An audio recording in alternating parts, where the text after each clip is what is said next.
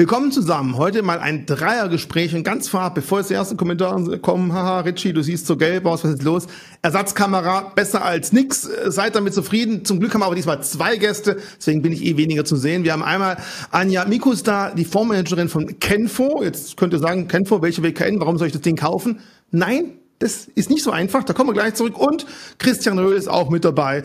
An Sie beide, euch beide. Hallo und schön, dass die Zeit geklappt hat, dass wir hier zusammen drehen können. Hallo, vielen ja, hallo. Dank.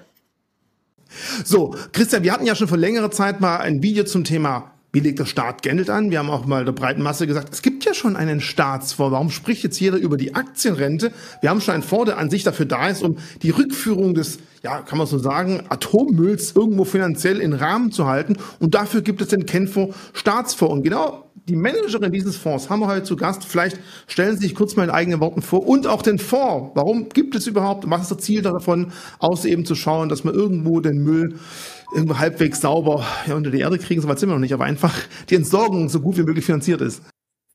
Ja, das mache ich doch gerne, Herr Dietrich, vielen Dank. Ich bin ähm, seit ja, über 30 Jahren in der Investmentfondsbranche, habe früh mal angefangen bei der Allianz Kapitalanlagegesellschaft, dann die Allianz bin nach München umgezogen mit, also der ganze Aufbau des äh, international zu machen. Habe groß, habe auch große Fonds gemanagt und bin dann später nach der Allianz, nach über zehn Jahren Allianz, bin ich dann äh, zur Union Investment gegangen, habe das Portfolio Management geleitet, auch über zehn Jahre, bin danach dann irgendwie wollte man dann, denkt man ja dann schon an Ruhestand nach, Mitte 50 war das. Und äh, habe dann ja gut Partner bei Arabesque Asset Management. Also ein spannendes Thema dort, Nachhaltigkeit und Digitalisierung. Das war vor zehn Jahren. Das ist schon äh, damals äh, richtungsweisend gewesen. Und äh, war dann auch ähm, im, äh, im Aufsichtsrat der Commerzbank und ja, und da dort hatte ich dann eben auch den Kontakt auch zum Finanzministerium und bin dann gefragt, als es die Zeit dann eng wurde für die Auflage des damals noch äh, der Stiftung des Fonds zur Finanzierung der kerntechnischen Entsorgung. Also unsere Visitenkarte war vollgeschrieben den, äh, da brauchte man eben erfahrene Expertinnen und Experten, vor allem wirklich die große Vermögen erfolgreich gemanagt haben. Und das hatte ich in meiner Karriere und ich fand das Thema so wichtig für Deutschland und dass das auch vernünftig gemanagt wird. Und Sie wissen es ja auch, es gibt gutes Management, schlechtes Management, unerfahrenes Management. Und äh, beim Staat ist jetzt nicht die geballte, äh, das geballte Investment-Know-how vorhanden, was ja auch normal ist. Aber deshalb war mir einfach wichtig, wenn ich da was machen kann, dann würde ich das gerne machen und habe mich dann bereit erklärt und habe mich auch gefreut und fühlte mich auch geehrt, dass ich dort Vorstand war, Vorstandsvorsitzende gleich. Und das bin ich bis heute geblieben. Und da sind jetzt mittlerweile sechs Jahre ins Land gegangen. Ja, Christian, wenn wir schon hören, im Staat gibt es nicht die Vermögensverwaltungsexperten. Na, also was mir ja zunächst mal sehr, sehr wichtig ist, auch an dieser Vorstellung von Frau Mikus, äh, ist, dass wir damit schon mal eine Grundsatzfrage beantwortet haben, nämlich wer macht das Management von einem deutschen Staatsfonds? Machen das Beamten? Macht das die BaFin? Machen das Leute, die äh, im besten Falle gut darin sind, eine Verwaltung von Behörden effizient zu organisieren? Organisieren. Und das ist eben die ganz wichtige Erkenntnis. Nein, sondern es ist wirklich gelungen, vom Start weg für dieses staatlich orchestrierte Asset Management eine professionelle Vermögensverwaltungsstruktur aufzubauen. Und es ist ja auch nicht so, dass Frau Mikus das alleine macht, sondern da sind ja entsprechend Mitarbeiter äh, dabei und äh, man arbeitet ja auch für einzelne Segmente dann wieder mit spezialisierten Sub-Asset Managern zusammen zusammen. Und insofern ist eine Struktur, die dieses Eingangsvermögen von 24 Milliarden Euro verwaltet, geschaffen worden, die aber gleichzeitig auch so aufgesetzt ist, ähm, dass sie skalierbar ist, um dann entsprechend auch weitere Aufgaben zu übernehmen, wie zum Beispiel die Verwaltung des ja von äh, Christian Lindner auf den Weg gebrachten Generationenkapitals, also dieser verzwergten Form der Aktienrente, wo ich ja sage, na gut, let's see the good side, also den Einstieg in irgendeine Form der Kapitaldeckung mit Blick auf den Bundeszuschuss zur Rentenversicherung. Gleichzeitig, was natürlich klar ist, auch wenn man eine professionelle Asset Management Struktur hat, haben wir natürlich bei einer Stiftung des öffentlichen Rechts immer auch entsprechende Gremien, eben nicht nur die Geschäftsführung, äh, CEO, CIO, COO, sondern alle, die da sonst etwas mitreden wollen. Und da sind natürlich dann auch Politiker dabei, auch Politiker jetzt, wo wir als Börsianer, als Kapitalisten sagen, aha, okay, ja, wie beispielsweise äh, der Jürgen Trittin, der bei Ihnen in, in einem Gremium sitzt. Und da ist natürlich sowieso dann das Thema, wie schafft man es, sich in dieser Asset Management Struktur unabhängig zu machen von politischen Einflüsterern. Der eine will sagen, Mensch, wir brauchen aber jetzt doch eigentlich Geld bei der Rheinmetall. Der nächste sagt, na ja, also ihr wollt ja äh, auch ungelistete Investments machen, dann gibt's in meinem Wahlkreis jetzt gerade einen neuen Windpark, der finanziert werden muss. So, und wenn man jetzt in Ihren Jahresabschluss reingeht, da kann man sehen, okay, Sie haben jetzt nicht hier in Elmshorn eine Solaranlage finanziert und Sie leihen jetzt auch nicht das halbe Stiftungskapital dem Sondervermögen. Ähm, deswegen die Frage, wie macht man sich unabhängig von diesen politischen Einflüsterungen beziehungsweise auch den Versuchen, einen solchen Staatsfonds, diese 24 Milliarden in irgendeiner Form für politische Zwecke zu instrumentalisieren? Ja, das ist eine gute Frage und die hat sich auch gleich von Anfang an äh, das Kuratorium beziehungsweise die, die Regierung damals gestellt, Schutz vor Zweckentfremdung. Ja, weil die Politiker kennen sich ja selbst was alles passieren könnte und wie kann man das machen. Und das erstmal sagen wir, die First Line of Defense ist unser Gesetz. Wir haben ein Entsorgungsfondsgesetz. Da steht klar drin, also der Stiftungszweck ist eben diese Finanzierung. Wir sind für Rendite da. Das ist erstmal ganz wichtig. Die nächste, zweite Second Line of Defense ist dann unser Kuratorium. Das hört sich so von außen stehend eher sehr komplex an. Ja, es sind erstmal drei Ministerien involviert. Das ist Bundesministerium für, für Wirtschaft und Klima. Das zweite ist die, das äh, BMF ist, also Finanzministerium ist involviert und das dritte ist Umweltministerium. Das hört sich schon mal viel an, aber damit kann nicht ein Ministerium drauf zugreifen, sagen, wir haben hier gerade Bedarf und das ist doch so schön und da könnt ihr anlegen. Dazu kommen noch alle aus dem Bundestag, alle im Bundestag vertretenen Parteien haben hier auch Mitglieder geschickt, die auch dabei sind. Also auch hier kann nicht einer sagen, ich habe eine gute Idee und du, lieber Vorstand, wenn ihr das nicht macht, werdet ihr entlassen, sondern das muss hier in diesem großen Gremium gemeinsam verabschiedet werden, wenn hier Probleme sind. Und es ist auch klar, nach den, auch nach den Anlagerichtlinien, dass das Kuratorium und nach dem Gesetz und der Satzung, dass das Kuratorium nicht Einzelinvestmententscheidungen trifft, sondern nur die großen Themen, die übergreifenden Themen verabschiedet und die, die, diese operative Arbeit, also die Investments durchzuführen, das, das ist der Vorstand und das ganze Team, was beim Camfo dahinter steht. Das ist unsere Aufgabe. Und dieses ganze Konstrukt hat eben dazu geführt, dass wir bisher da äh, keine Investments, sagen wir, keine äh, Zweckentfremdung betreiben mussten, dann würden wir gegen das Gesetz verstoßen und das schützt uns hier. Jetzt haben Sie aber nicht nur die Situation, dass Sie äh, sich vor irgendwelchen äh, Instrumentalisierungsversuchen schützen müssen, sondern äh, es gibt ja auch dann eine gewisse Wertorientierung dieses Vermögens. Gerade weil es ja auch ein staatlich orchestriertes Vermögen ist, soll man nicht alles damit machen. Sie haben das Thema Nachhaltigkeit natürlich ganz vorne mit dabei. Und jetzt gibt es ja so viele Nachhaltigkeitsausprägungen, wie es nachhaltige Finanzprodukte und Finanzvermögen gibt. Sie haben ein paar Ausschlusskriterien, äh, beispielsweise also so äh, Öl, Sand, Kernenergie. Ja, macht natürlich Sinn, wenn Sie schon die Altlasten der Kernenergie finanzieren, dass Sie die nicht drin haben. Dann habe ich gesehen, Sie haben keine Tabakaktien äh, dabei. Alkohol ist erlaubt. Fleisch übrigens auch, ja, fand ich gut. Tyson Foods ist drin.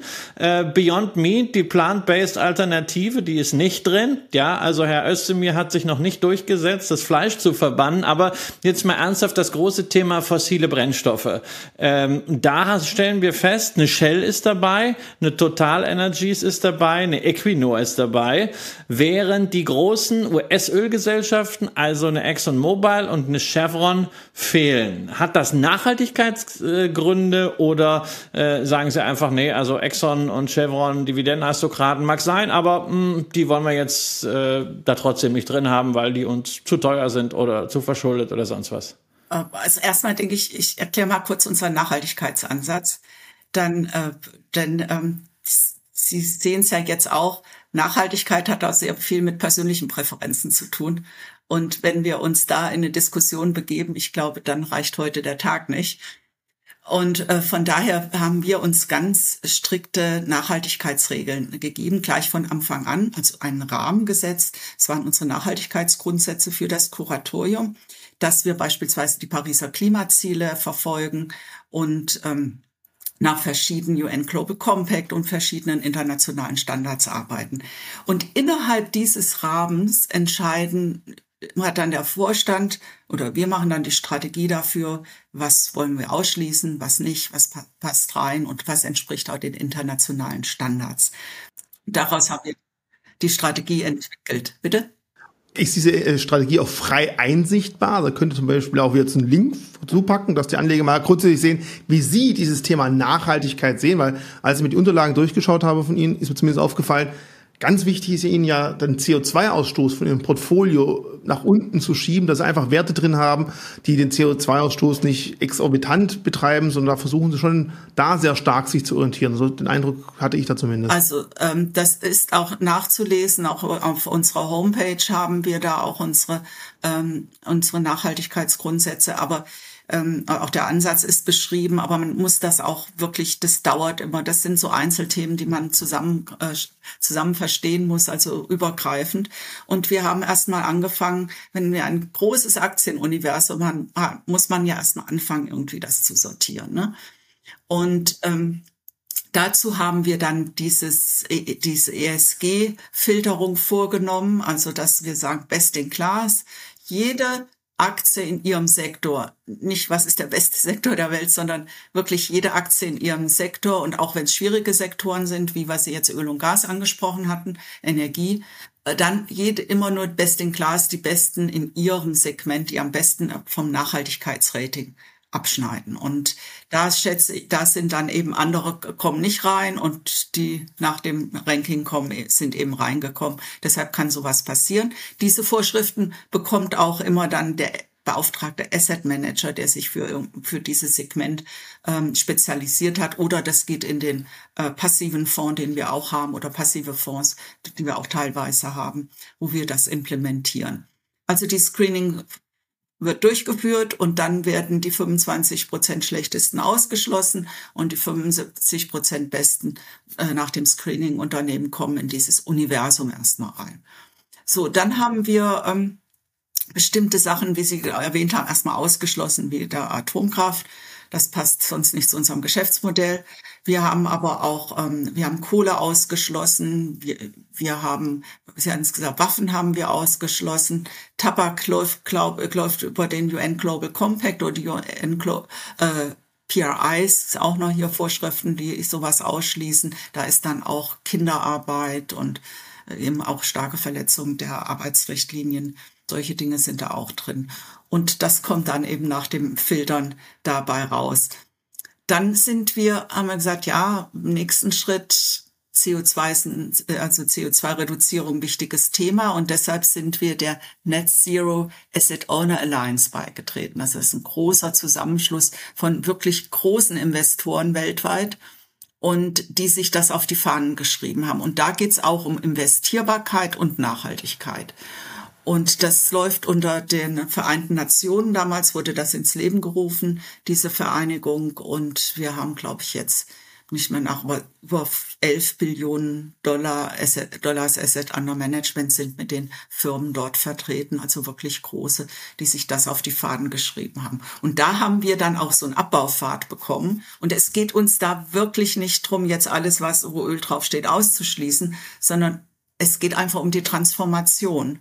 Ja, die Unternehmen müssen besser werden.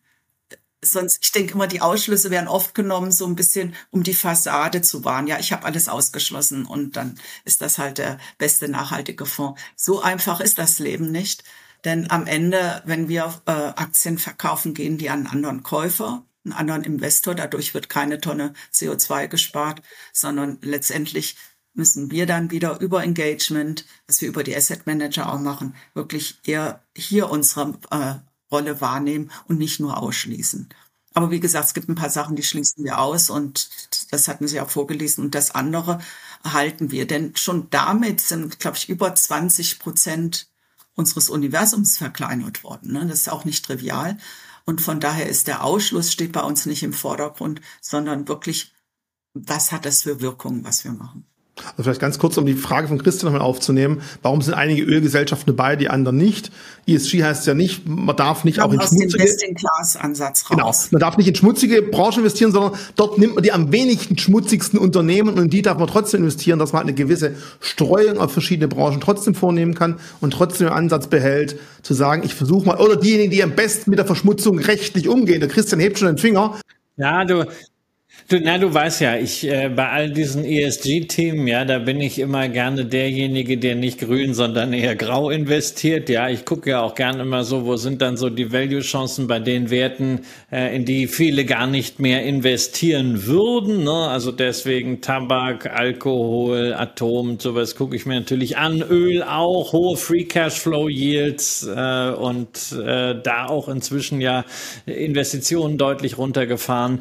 Aber über eine Sache müssen wir ESG-mäßig nochmal sprechen, nämlich Rüstung. Sie haben das gerade gesagt, also keine Waffenhersteller. Ich habe auch geguckt, Rheinmetall, Hensoldt, Lockheed Martin. Das ist ja das Schöne. Inzwischen kann man bei Ihnen die Position nicht mehr nur in der PDF-Liste durchgucken, sondern es gibt eine Excel-Datei, sodass man das also schön screenen kann nach Ländern. Man kann auch uns ja auch.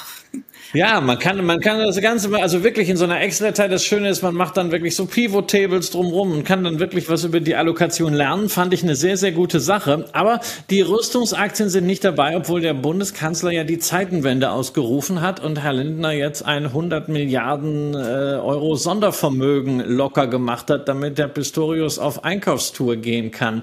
Werden Sie dieses Thema Waffen im Kenfo, sprich Rüstungshersteller oder zumindest Rüstungszulieferer sowie Hensoldt überdenken? Ist das auch ähm, Bestandteil der politischen Diskussion oder sind diese Ziele so, wie sie jetzt mal formuliert sind, einfach quasi in Stein gemeißelt? Wir, wir streiten das ja auch gar nicht ab, dass Waffen notwendig sind zur Verteidigung. Ja, das, das streiten wir nicht ab. Aber unser, der Kämpfer, dem wird es 80 Jahre geben. Und da werden Sie viele Auf und Abs sehen in, der, in dem Thema Waffen. Und wir, ähm, wir sind damals, als wir gegründet worden sind, da ging es schon los, da gab es Waffenlieferungen nach Saudi-Arabien. Und das war, gab eine große politische Diskussion dazu. Und in diese wollen wir uns nicht reinziehen lassen, ja. Dann müssten wir irgendwann verkaufen, obwohl es keinen Sinn macht. Und das würde gegen die äh, gegen den, den Fonds sprechen. Deshalb von vornherein keine Waffen. Auch der Hintergrund ist, wir würden ja in Waffen weltweit investieren. Da kann man sich nicht eine Rheinmetall sagen, dann machen wir es nur da. Wenn Sie ein, ein passives globales Aktienportfolio haben, dann müssen Sie dann eben alle reinnehmen oder vielleicht noch best in class irgendwie da was machen, aber sonst alle. Und tatsächlich ist das ja auch keine Förderung, ja, die denke, die, die Waffenindustrie hat im Moment genug Investoren. Da müssen wir jetzt nicht noch hinterherlaufen. Das wäre auch nochmal, also anlagetechnisch total falsch, jetzt zu entscheiden, zu sagen, so, jetzt wollen wir aber auch dabei sein. Also sowohl nachhaltig als auch äh, anlagetechnisch würde das keinen Sinn machen.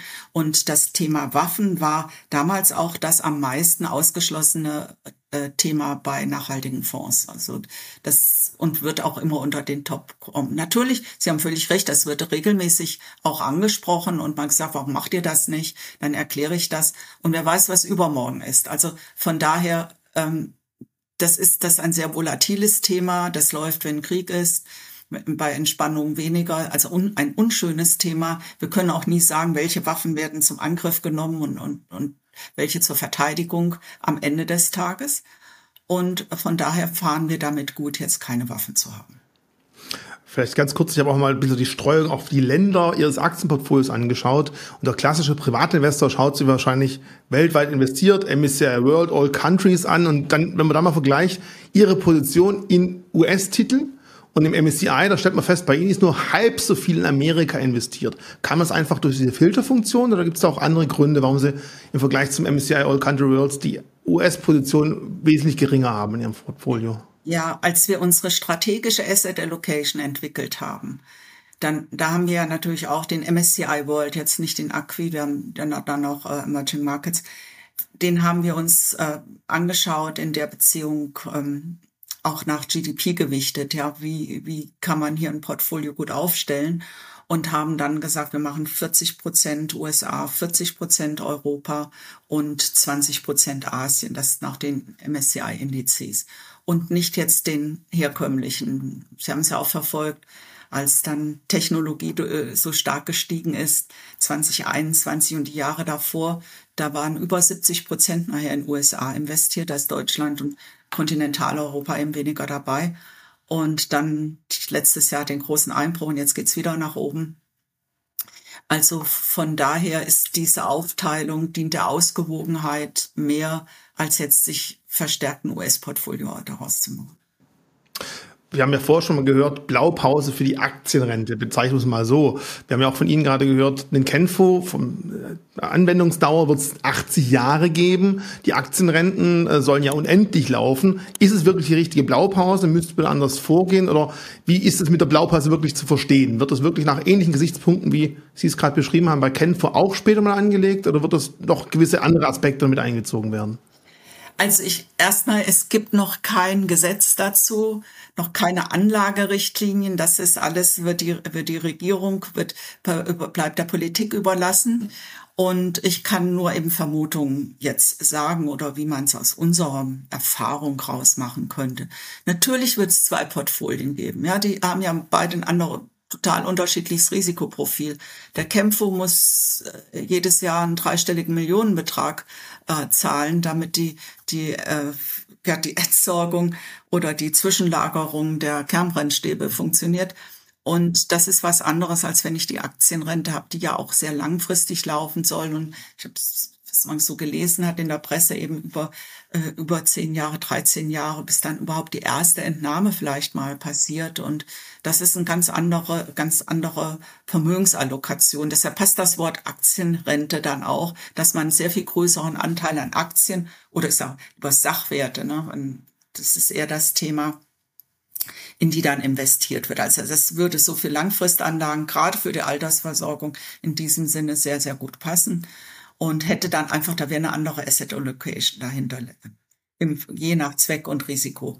Und an sich sollen ja jährlich wieder 10 Milliarden dazukommen. Mal gucken, ob das funktioniert. Auch da muss man von Anlagehorizont wahrscheinlich ja immer wieder neue Investmentwege finden. Wo lege ich nach? Was kaufe ich neu? Bei Ihnen ist einmal ein Betrag investiert worden. Dort soll immer wieder was abfließen, aber es kommt ja nicht so viel Neues bei Ihnen dazu. Ich glaube auch ein Unterschied zwischen diesen beiden ja, Staatsfonds. Ne? Also ich meine, 10 Milliarden, wenn man überlegt, schon der, der Zuschuss ist über 100 Milliarden vom Finanzministerium an die Rentenversicherung. Und aus den Steuergeldern, dann kann das nicht mit 10 Milliarden sein. Das ist e, echt, um nur anzufangen, um den Fuß in die Tür zu kriegen. Und dann muss es weitergehen und da muss man sich halt überlegen. Aber Sie hatten ja vorhin auch gesagt, dass muss jetzt die Politik regeln unter sich. Die einen, die eben sagen, da wird Geld mit der Rente verzockt, wo ich sage, wir sprechen hier über langfristige Sparprozesse und nicht mal kurz äh, irgendwelche Casino-Mentalitäten zu bedienen. Also es ist langfristig und auch wenn die Märkte fallen an der Börse, ja, das ist nicht verzockt, sondern das ist einfach der, der Bewertung geschuldet. Die Aktien sind noch da, die sind nicht pleite gegangen, sondern die kam auch das Potenzial wieder zu steigen. Also das ist der Hintergrund. Und ähm, ich hoffe sehr, also egal, ob der Kämpfer das äh, jetzt managen wird oder nicht, dass Deutschland dahin kommt, hier anzufangen, Aktien, äh, äh, kapitalgedeckt diese Verpflichtungen zu machen. Sonst heißt ja auch Generationenkapital. Also ich bin damit nicht gemeint. Es wird, werden eher die U40 sein, U30 in der Richtung, die das betrifft. Und die sollten sich auch darum kümmern. Und ich glaube auch, das erleben sie ja auch, die haben eine ganz andere Aktienaffinität als jetzt meine Generation. Aber eine Frage ist wirklich interessant. Was glauben Sie, warum breite Teile der Gesellschaft einfach wirklich davon sprechen, an der Börse wird gezockt, das ist nur was für Reiche, da verliert man immer Geld. Ich meine, was könnte man insgesamt, ja, wir versuchen hier, hoffentlich haben wir heute ein paar Zuschauer, das ist meistens so, aber was fehlt eigentlich, glauben Sie noch, jetzt gehen wir weg von Kenfo, sondern Ihre persönliche Meinung, was fehlt eigentlich bei uns ein bisschen zum Thema finanzielle Bildung? Amerika ist da wesentlich weiter als bei uns oder als in Deutschland.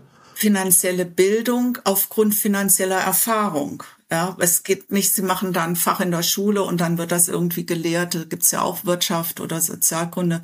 Das wird auch nicht immer, oder Politik und Wirtschaft, das wird auch nicht, ist auch nicht immer besonders beliebt, sondern wirklich, man muss Erfahrung haben, es muss den Lebensalltag ein, äh, umgesetzt werden und auch die Gesellschaft mitnehmen. Und ich wäre auch oft im Ausland, wenn man dann irgendwo auf Konferenzen ist und sagen, ja, was macht ihr Deutschen da eigentlich? Was habt ihr eigentlich versäumt die letzten 20 Jahre?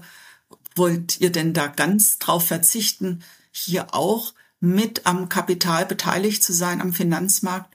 Und jetzt mit der Digitalisierung, ja, da müssen wir ja noch viel mehr dabei sein, weil wir unsere Arbeitskraft dann doch nicht mehr so zeitintensiv gebraucht wird, ja.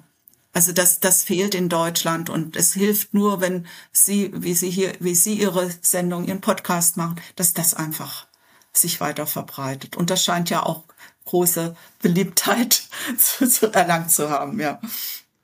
Ich, ich hoffe ja, dass auch viele, ich hoffe ja, wenn ich da ganz kurz einhaken darf, ich hoffe ja, dass in diesen Gremiensitzungen auch dann zumindest mal die Politiker äh, erscheinen und sich ihre Vorträge und Ausführungen anhören, so dass sie zumindest dort mal versuchen können, auf der rationalen Ebene den einen oder anderen äh, für Themen zu sensibilisieren rund um Aktien, die ja eigentlich äh, eines der demokratischsten Medien überhaupt erlaubt sind, ja, weil Aktien sorgen dafür, dass wirklich Partizipation an Wohlstand, an Innovation, an Fortschritt in der Breite angekommen kann und runterskaliert wird auf das Niveau des Einzelnen. Das dürfen natürlich manche einfach aufgrund ihrer politischen Eierschalen gar nicht zugeben, dass dem so ist. Aber wenn es dadurch alleine schon mal gelingt, die ein bisschen zumindest mal vom Kopf her zu bewegen,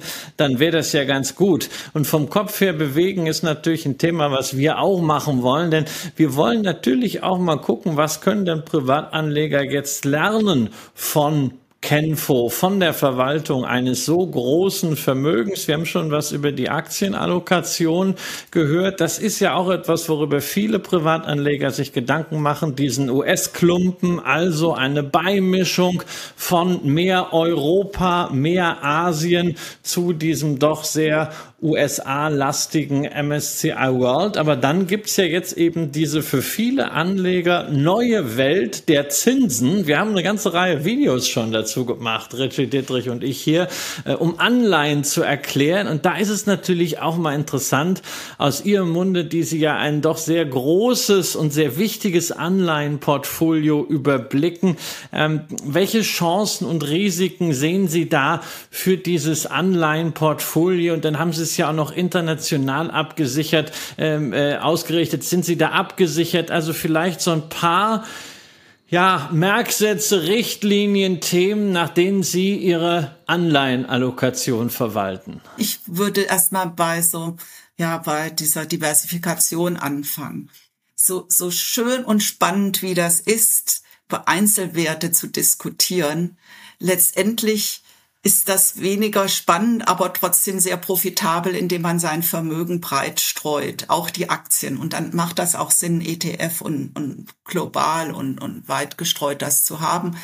Und äh, wirklich verschiedene Assetklassen zu spielen äh, oder auf der Aktienseite verschiedene Regionen zu spielen, verschiedene Branchen zu spielen, die Indizes mehr oder weniger gut abdecken. Ja, das, äh, das muss man wissen. Deshalb hat man ja oft so viele Titel in einem Index, wenn die, die MSCI-Indizes haben halt sehr viele Titel. Wenn ich in mit uns Small Caps gehe, noch mehr oder auch in, in den Emerging Markets sind doch recht viele Einzelwerte da drin.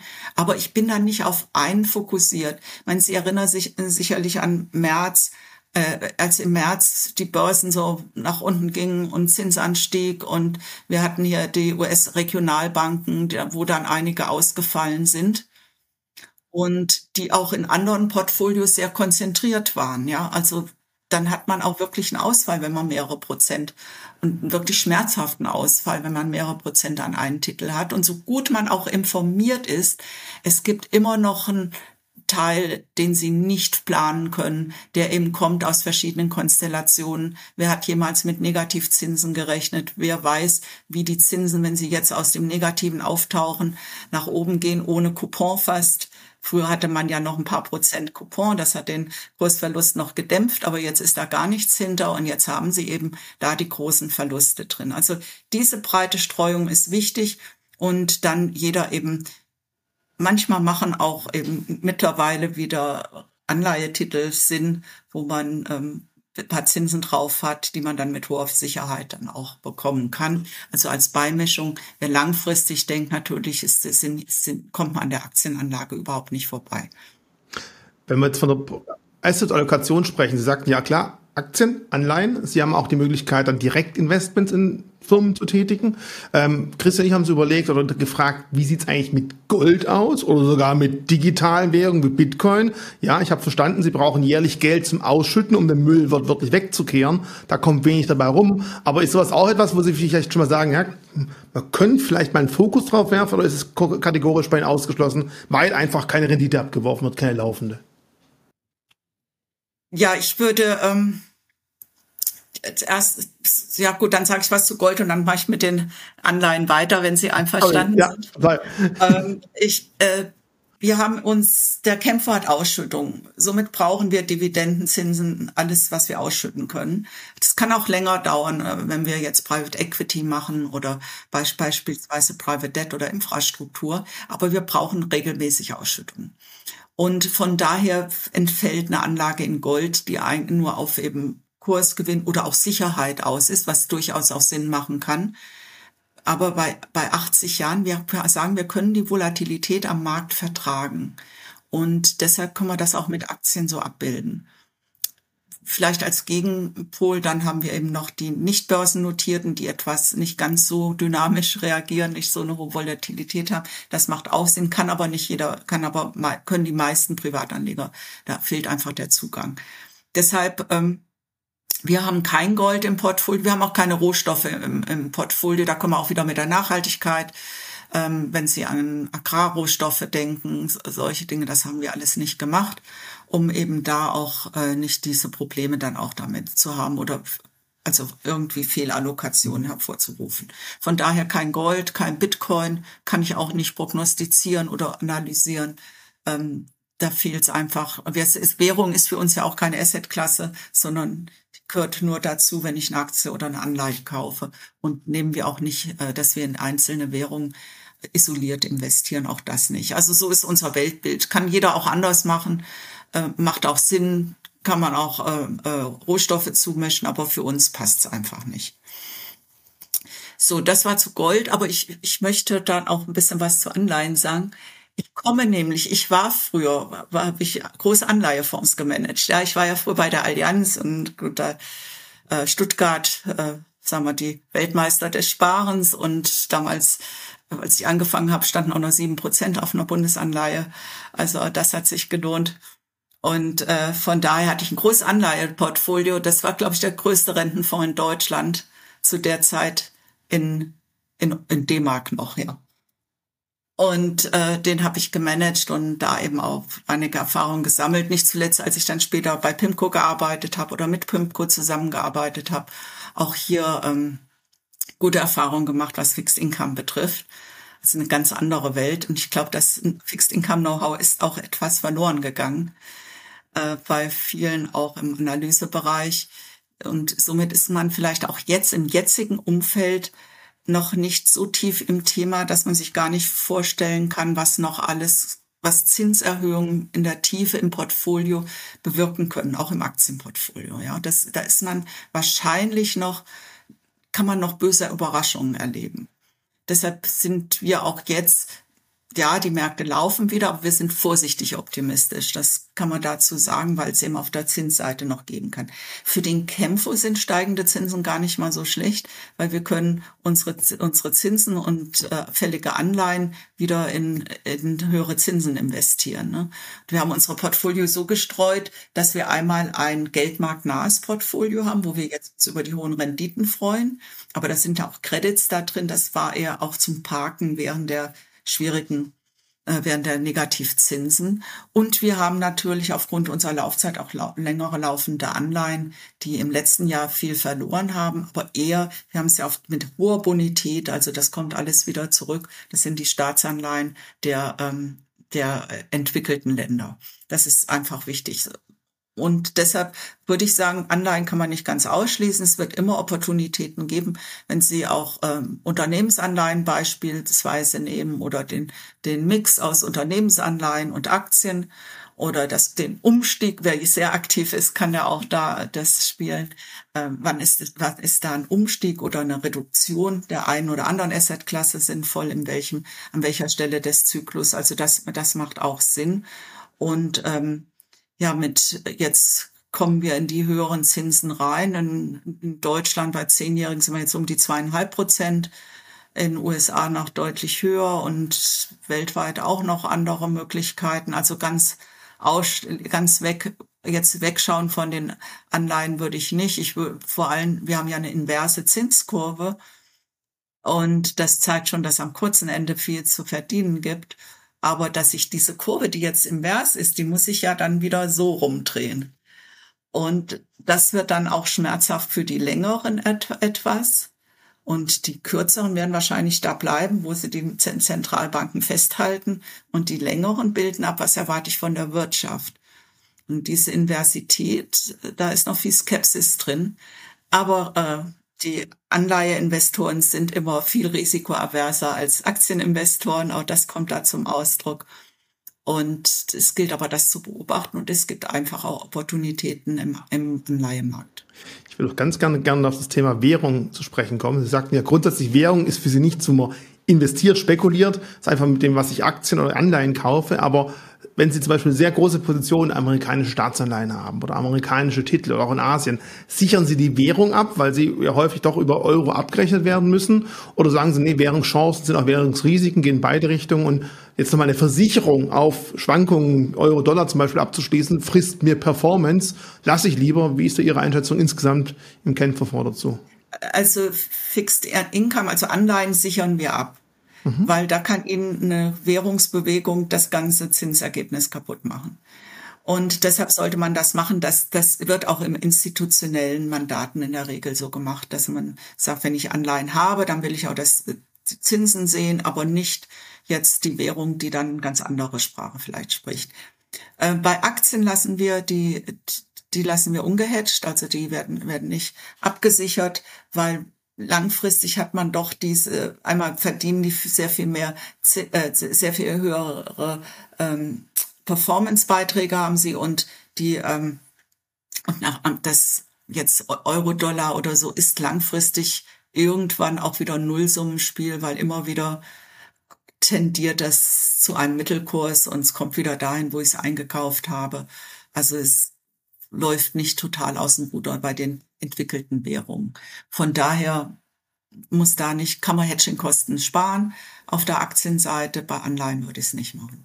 Bei der Anleihe ist halt entscheidend, wann ist die Rückzahlung, wann ist die Zinszahlung, wie steht da gerade die Währungsparität für mich. Und bei Aktien kann man vielleicht auch selber entscheiden, wann man einfach die Veräußerung tätigt. Äh, Christian, bevor ich meine zwei letzten Fragen noch losfeuer, hast du noch was auf dem Petto?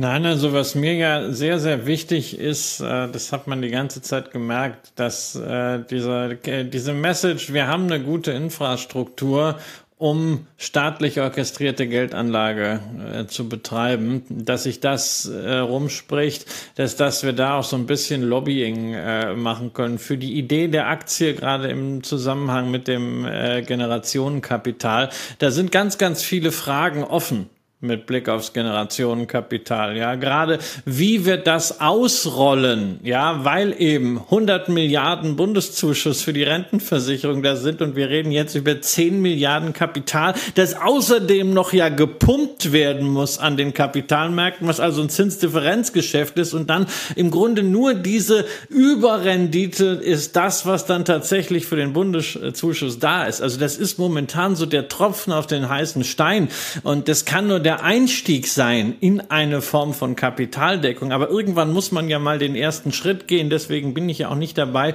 äh, denen, die jetzt gleich schon wieder sagen, ach, Christian Lindner hat das alles verzwergt, was Johannes Vogel da gemacht hat. Ja, es ist letztendlich so, aber wir müssen es jetzt auch mal als Chance sehen, dass in dieser Konstellation, in dieser Koalition momentan nicht mehr machbar ist. Aber das, was machbar ist, das müssen wir jetzt auch gehen. Und bei diesen ganz vielen Fragen, die wir zu diesem Generationenkapital haben, brauchen wir uns nur eine Frage nicht zu stellen. Kriegen kriegen wir sowas staatlich orchestriert gut gemanagt? Da kann man wirklich sagen, ja. Und das ist eine ganz, ganz wesentliche Erkenntnis, die ja im Übrigen auch noch mal mit Wertentwicklung äh, belegt werden kann. Wir haben über diese 12 Prozent Minus im vergangenen Jahr gesprochen. Das ist natürlich das, was dann medial auch so ein bisschen aufgebauscht wurde. Ne? 12 Prozent Minus, 12,2 hey, Prozent bei 20 Milliarden. Ja, aber Richie, trotzdem 12,2 12, 2% Minus. Ich meine, gerade für dich als Kryptoinvestor, hey, das klingt doch total entspannt. Das, aber was doch viel dramatischer klingt, ist 3,4 Milliarden. Ne? Das ist immer, wenn es runtergeht, dann nehmen wir die absoluten Zahlen. Ist so wie wenn der DAX fällt, 6% Minus im DAX, da gähnt jeder 1000 Punkte Minus. Hey, dann haben sie also sofort alle Ohren. Ähm, aber da müssen wir natürlich auch mal auf die letzten Jahre gucken. Und da haben wir ja äh, auch ausweislich ihrer Zahlen zwischen 8 und 10 Prozent jeweils Zuwachs gesehen, auch in schwierigen Jahren. Sie haben Corona 2020 ja nutzen können im Rahmen der Investitionsphase, da auch dann bisschen Aktienexposure weiter aufzubauen. Und da sieht man ja auch, dass ein solcher Fonds diesem politischen Druck, diesem öffentlichen Druck gewachsen sein muss, aber in diesem Fall gewachsen ist, weil ist dann der Vorteil bei der Generation, bei dem Generationenkapital, wenn es jedes Jahr 10 Milliarden gibt, geben sollte, dann hat man diesen Cost-Average-Effekt, wie bei einem Riesensparplan, ja, als wenn wir selber das machen. Ähm, das nimmt auch so ein bisschen den politischen Druck. Also ich finde es insgesamt ein sehr, sehr spannendes Thema und ich hoffe, dass wir natürlich auch mit dem Video, was wir schon gemacht haben und mit dem Video heute, äh, dazu beitragen, dass Leute sich eher mit diesen allgemeinen Themen beschäftigen, was die Aktie an Partizipation leisten kann, dass man ein bisschen bisschen davon wegkommt, diese insgesamt 9000 Wertpapiere, die in diesem Fonds stecken, wirklich bis ins letzte 0,00x Prozent Positionchen daraufhin zu zerlegen, ob das denn jetzt wirklich jeder Definition von Nachhaltigkeit, wo immer man diese gerade hergenommen hat, äh, entspricht, sondern da muss man wirklich sich auf die großen Themen fokussieren. Und das große Thema an dieser Stelle ist einfach Rendite. Denn ohne Rendite kriegt man den Müll nicht entsorgt. Und ich habe absichtlich auf 12,2 mich eingeschossen, weil viele ja MSCI World als Bild vor sich haben, minus 18,14. Wir haben den S&P 500 minus 19,44. Also, und wenn ich jetzt mal sage, viele würden vielleicht, wenn sie deutsche Staatsfonds hören, sagen, okay, da gibt es auch einen norwegischen, der ist halt der Begriff für einen Staatsfonds, der hat über 14,1 Prozent verloren letztes Jahr.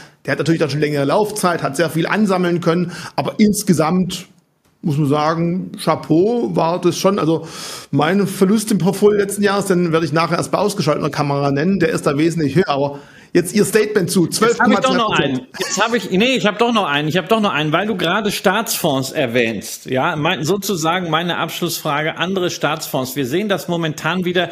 Der Staatsfonds von Abu Dhabi äh, ähm, will unterstützen mit einer großen Petroleum Company. Die gucken mal wieder Richtung äh, Covestro. Ja, und wir sehen, dass das also Staatsfonds gerade aus den, aus den Golfstaaten sich auch ganze Unternehmen angucken. Ähm, ist das etwas, was auch für den Kenfo in Frage kommt, sowie also auch diese Wertstabilisierungsmanagement oder sowas, wo es ja eher so um Notthemen geht, dass man auch sagen könnte, also der Kenfo kann sich auch zum Beispiel an kritischen Industrien beteiligen, Direktbeteiligung an deutschen Mittelständlern übernehmen oder ist das etwas, wo Sie sagen, nein, das ist auch völlig ausgeschlossen. Wenn Sie Private Equity machen, dann grundsätzlich immer nur an Portfolios, an Dachfonds, aber keine Einzeldeals.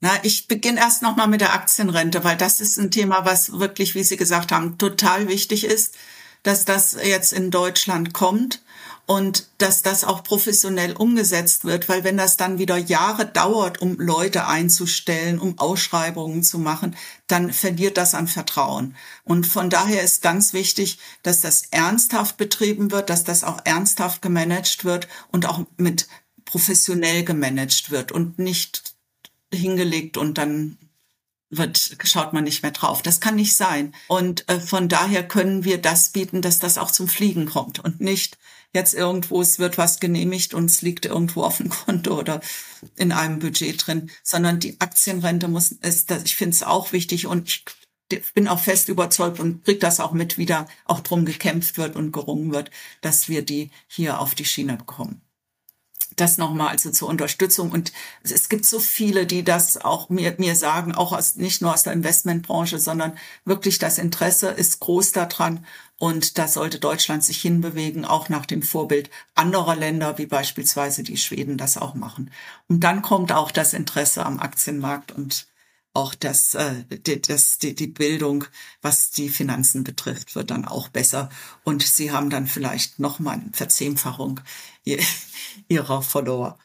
Ähm, ja, und das andere war, andere Staatsfonds hatten Sie angesprochen, ja, auch an andere Institutionen, wenn wir das anschauen, so von der Performance liegen wir da nicht außen vor, sondern das ist alles in, in dem Umfeld, das passt. Ich habe aber auch nochmal darauf hingewiesen, ähm, es kann auch länger dauern. Und jetzt kann man nicht sagen, nach einem Jahr, gut, dann kein Problem. Es kann auch ein zweites oder ein drittes Jahr dauern. Das hatten wir Anfang der 2000er Jahre. Als da, als, als die Dotcom-Blase geplatzt ist und dann war der 11. September in USA und danach kam dann Bilanzbetrug, Enron, WorldCom, Parmalat, ich weiß nicht, was es da alles gab. Und da waren die Aktieninvestoren, die waren hoch hochgradig sensibilisiert und skeptisch. Und das sind Aktien haben da extrem in den drei Jahren von März 2000 bis März 2003 haben, hat der DAX 70 Prozent verloren. Und dann wieder, und die Verluste werden natürlich von den Investoren dann wirklich als als auch als große persönliche Enttäuschung, Gesichtsverlust. Und man kann sich das nicht mehr alles leisten, was man wollte, wenn man so viel verloren hat. Und dann das Vertrauen da drin zu bleiben oder sogar noch zu investieren. Wenn Sie danach gesehen haben, wie ist diese kleine Bewegung, sieht so jetzt im Rückblick ziemlich nicht so groß aus, ging es nach unten. Und dann ging es die ganzen Jahre über nach oben, natürlich auch unter Schwankungen. Das soll das wieder bestärken. Ja, es kann, ist schmerzhaft, es kann auch länger dauern. Aber da müssen die Emotionen raus, sondern ja, weiß nicht, wer, wer das ge gesagt hat, dass man dann einfach Costolani oder so liegen lassen und, und schlafen. Schlaftabelle leben, liegen lassen und warten. Und ja, es ist absolut richtig. Man braucht halt ein Verständnis, ein Vertrauen in Aktienmärkte. Da ist produktives Kapital und dann braucht man einen langen Atem. Mit 80 Jahren haben wir einen anderen Horizont man braucht einen langen Atem und muss es durchstehen, muss ich sagen, das kommt wieder und nicht dann am Tiefspunkt, was ja dann die Privatanleger machen, ist die Kapitulation da und die meisten verkaufen und am Höchstpunkt ist die Euphorie da und dann kaufen sie wieder, sondern wirklich diese Phasen durchhalten. Und das ist, ist einfach die Erfahrung und das machen die anderen Staatsfonds eben auch genauso. Jetzt noch auf die Frage von Christian zurückzukommen, zur Investition in Einzelunternehmen, ob sowas theoretisch möglich ist. Private Equity. Ähm, wir, wir haben also uns diese nicht börsennotierten Assetklassen, das ist klassisch im Private Equity, da Beteilig Unternehmensbeteiligung, aber auch Infrastruktur und Private Debt und dann gibt's noch die Immobilien, wo da haben wir uns total zurückgehalten jetzt, weil es eben schwierig war. Schon seit Corona war kein klarer Trend da oder gab es eher Probleme, als dass es sich verbessert hat. Diese quasi Blase, die man gesehen hat, wie bei allen äh, Assets in der Zeit Ende 2021. Und dann kam eben der, der Inflation dazu. Und das ändert natürlich nochmal das ganze Umfeld und das fundamentale Umfeld für Immobilien hat uns erst zurückgehalten. Wir fangen jetzt so langsam an, da auch, äh, auch in Fonds zu investieren, so dass die Investments nach und nach kommen und dann hat man noch einen schönen Zeitraum, wo die Kurse nochmal nach unten reagieren können. Ja, wir, wir haben uns vorgenommen, zunächst erstmal Co-Investments zu machen im Infrastrukturbereich. Da haben wir auch schon angefangen, so dass man nicht die ganze Verwaltung einer Beteiligung mitmachen will. Da brauchen Sie eben sehr viele Unterstützung auf der Rechtsseite, vor allem die ganzen Verträge, die gemacht werden müssen. Ähm, da wir machen mit, mit anderen Großen gerne zusammen, aber nicht alleine.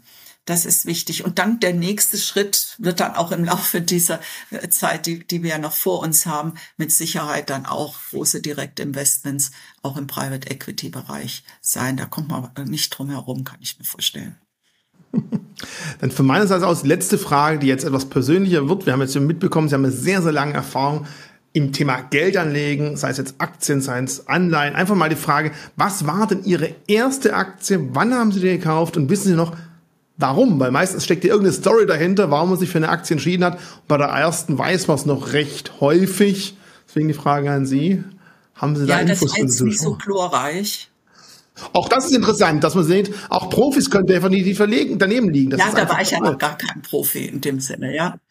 Äh, das war VW, die, die erste. Und ich überlege gerade, das muss so, ja, als der DAX eingeführt worden ist in der Zeit 88, 89 irgendwie so gewesen. Früher gab es ja nur den FATS-Index.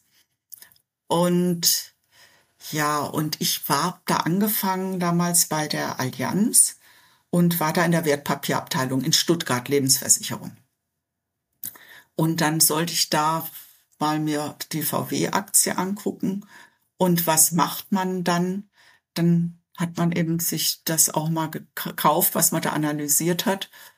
Und ja, wenn ich jetzt so zurückblicke, dann sieht natürlich das Portfolio ganz anders aus, aber so, wie ich gesagt habe, so glorreich war da die Investition nicht. Gewisse Zeiten, ja, da ist es gut gelaufen, aber es gab auch immer wieder ganz, ganz schwierige Phasen.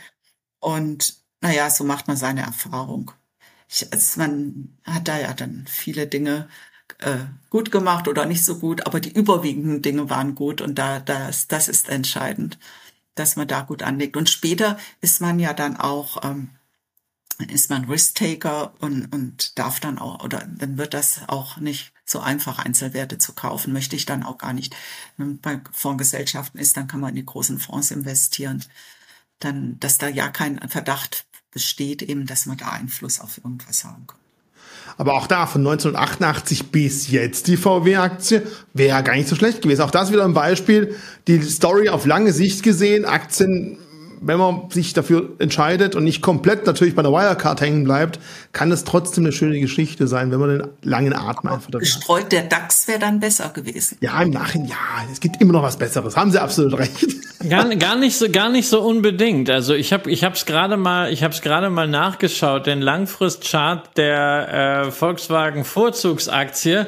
Ähm, wenn Sie 1988 wirklich damals äh, äh, den guten Punkt so nach dem Crash äh, 87 85 äh, erwischt haben, haben sie die Aktie für äh, umgerechnet 10 Euro bekommen. Und äh, dann haben wir ja zwischenzeitlich Kurse gesehen von äh, 200 Euro. Jetzt sind wir irgendwie äh, bei, glaube 130 oder so. Und dann wollen wir ja nicht vergessen, es gab ja bei Volkswagen früher nicht viel, aber doch, also immerhin Dividende. Dann gab es die Sonderdividende aus dem Porsche-Verkauf. Und ich glaube also, sie können mit dem DAX da durchaus mithalten.